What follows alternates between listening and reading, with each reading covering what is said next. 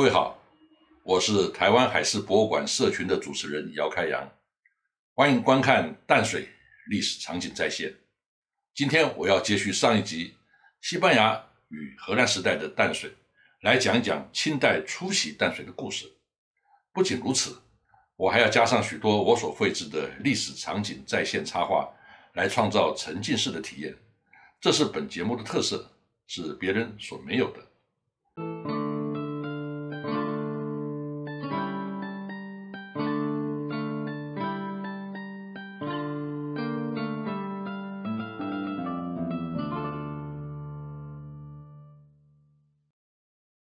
从明政到清代初期，台湾的当政者呢都是重南轻北。所谓重南，就是把重心放在台南府城；所谓轻北，就是忽视基隆和淡水的地位。不仅仅没有维持西班牙与荷兰时代已经建设的基础，还反而倒退，让台湾北部重新回到荒烟蔓草的原始时代。举一个例子来说明，清代初期呢。对于淡水的防务，是由安平水师调拨兵丁十个人到淡水驻防，每半年轮换，十个人已经是很少了。事实上，他们只是来象征性的停留两个夜晚就离开，其他的时间呢，台湾北部等于是处于不设防的状态。当时台湾府城以北的防务是由左营来负责，派遣的官兵呢和船只，则是由其辖下的笨港与二林港轮流派出。由一名把总带队，通常是南风盛发的时候前往，要待到北风季节才能够返回驻地。但是事实上呢，他们只待了两个晚上，第三天呢就返回了。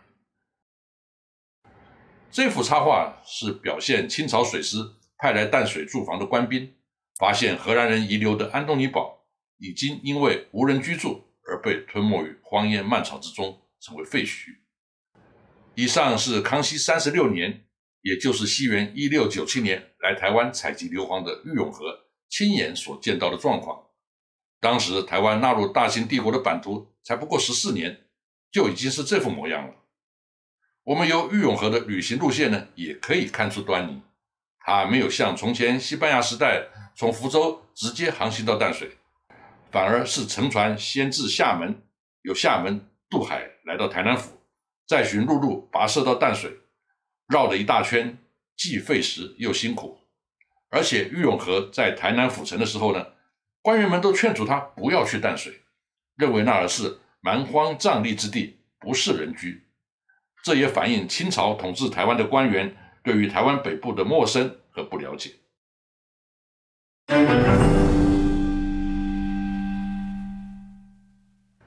雍正元年。也就是西元一七二三年，台湾诸罗县下设置彰化县和淡水厅。当时淡水厅的行政范围呢，南至大甲溪，北至基隆，涵盖的范围非常广大，而且厅治设在彰化或是新竹，和今天淡水区的概念呢完全不同。所以呢，对上述的情况并没有太大的改善。说到淡水，就必须提得到港口和贸易的管理。清廷在康熙二十三年。也就是一六八四年正式将台湾纳入版图。对于口岸的管理呢，为了方便稽查和征税，延续明代共博贸易的政策，以限定的口岸对渡方式来管理。首先开放的是台湾府城的鹿耳门与福建厦门对渡。鹿耳门因为垄断全台的航运和贸易，因此被称为正口或是正港。这是台湾现在称呼正牌真品而非走私假货。常常用“架杠”这个形容词的由来。康熙限定只有鹿耳门和福建厦门可以对渡的政策，也可能是一六九七年玉永河要绕一大圈，而不能从福州直接航向淡水的原因。淡水和福州能够直接对渡，那要等到九十五年之后，也就是乾隆五十七年（西元一七九二年）那年，清廷开放淡水的八里泵和泉州与福州对渡。由于八里泵在淡水河的南岸，所以当时的商业市镇呢都集中在新庄啊、蒙甲等地。这个时候出现“一府二路三蒙甲”的说法，就是指台湾的三个镇口：台湾府城的鹿耳门、台湾中部的鹿港和台湾北部淡水的内港蒙甲。之后呢，由于淡水河南岸的八里泵日渐淤塞，才改到北岸，也就是今天的淡水。乾隆时代，由于台湾各地开始发展，正口呢已经不敷使用，因而出现了许多私口，也就是地下走私的管道。到了道光之后呢，原来的一府、二路、三艋甲已经不足以应付，不得不让私口就地合法，而成为所谓的小口。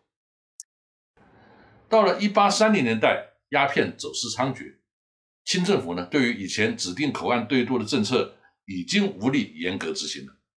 这个时候，台湾的融合船的贸易范围早已超越厦门和福州的范围，遍及从华北到广东所有的口岸。到了一八四零年代，道光皇帝不得不打破台湾只能和福建口岸对渡的限制，正式开放台湾和华中直接贸易，以增加税收。在这之后呢，西方海上帝国强迫清廷开放口岸，让淡水搭的这个机运一跃登上国际舞台。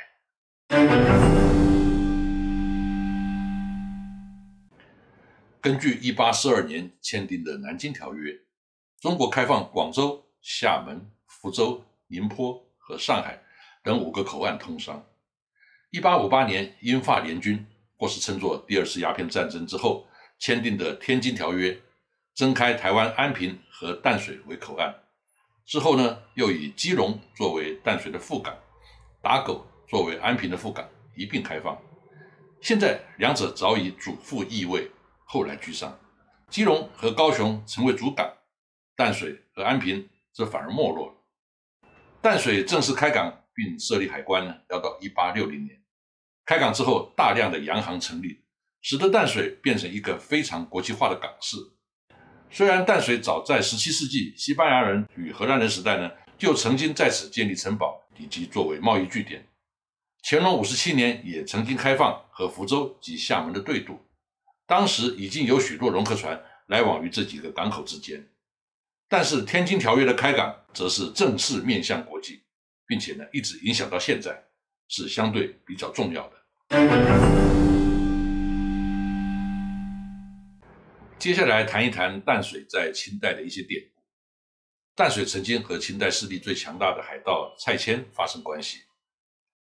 蔡牵曾经四次进犯台湾，虽然他的重点目标是台南府城，但是在嘉庆十年，也就是一八零五年的十一月。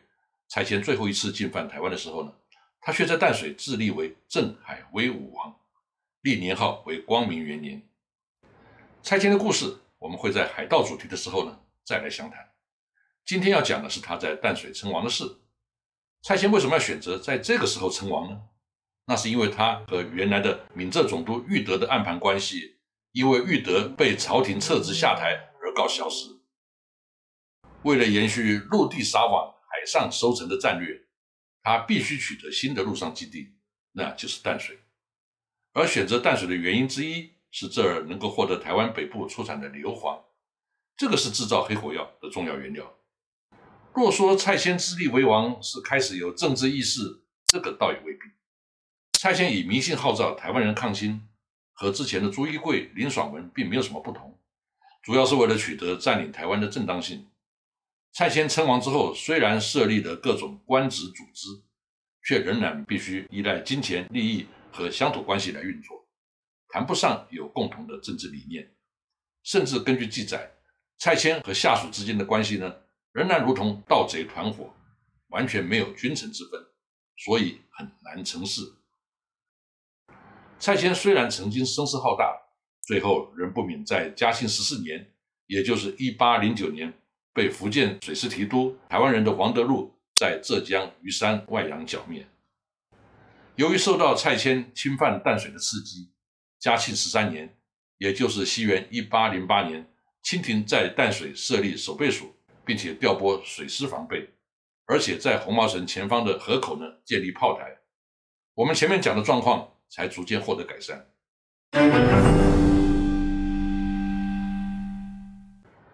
我们既然是台湾海事博物馆，当然要多讲一些和海事有关的故事了。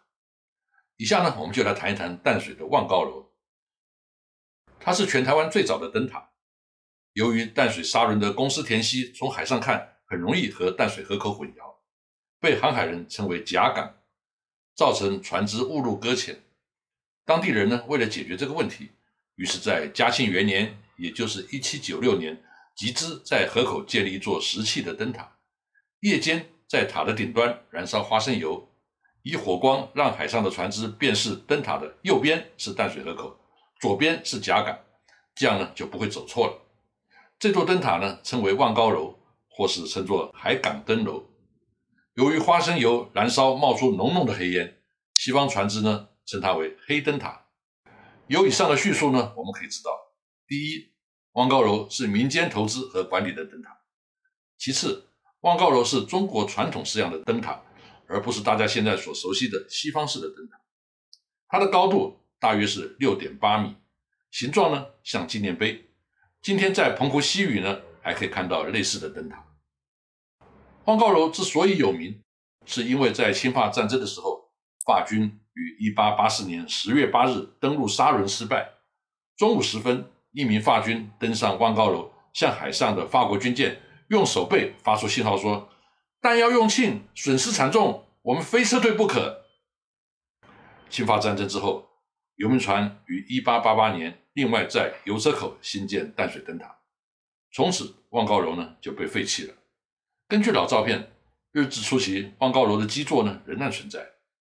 到了一九四五年太平洋战争的末期，日军为了修建防止盟军登陆的碉堡，就地取材，挪用望高楼废墟的石材，从此望高楼就完全消失了。今天只剩下刻有望高楼碑志的石碑在淡水的福佑宫内。此外，淡水区现在还有望高楼段的地名。淡水港是以整个淡水河流域以及台北为腹地，蒙甲和大稻城的货物呢都要从这儿进出。在上一世纪四十年代以前呢，还可以进出海轮，商业价值非常的高。此外，淡水是通往台北的咽喉，战略地位非常重要，是海防的重镇。淡水还有山海美景和东西方建筑，风光明媚。淡水夕照更曾经是台湾的八景之一。可是淡水是河港，就难逃河港的宿命，那就是淤塞。尤其近代淡水河上游呢开发过度，水土保持不良，大量泥沙冲刷而下，让淡水港逐渐淤浅而废港。此外，在清朝末年呢，蒸汽轮船兴起，基隆具备深水港和煤炭燃料供应的优势，可惜这两个条件淡水都不具备，没落呢是必然的结果。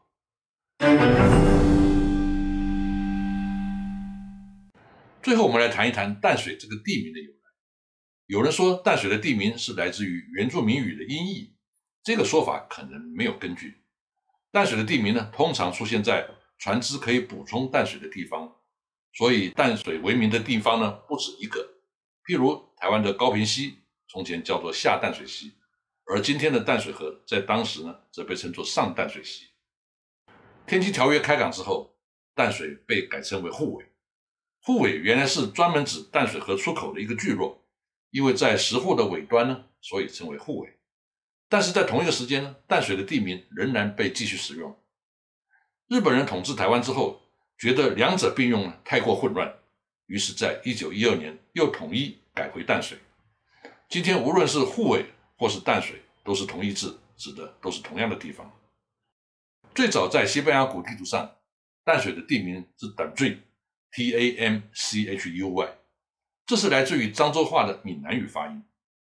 目前淡水正式的英文译名是等税 T A M S U I，这是根据十九世纪中叶英国人出版品上面的罗马拼音而来的，同样来自闽南语发音。这是在台湾呢是很特殊的例子，因为它和一般地名必须根据国语发音来拼音的统一规则呢不同。其实它不是一开始就叫淡水的。二零零三年以前呢，它是淡水，D A N S H U E I。二零零九年呢，根据汉语拼音改为淡水，D A N S H U I。两者发音一样，都是根据国语，只是后者呢少了一个 “e”。淡水使用闽南语发音的等税作为官方的英语译名呢，也凸显它早年复杂的涉外关系和其他台湾乡镇的不同。这就是清代初期到。天津条约开港之间淡水的历史。感谢各位收看，下次再会。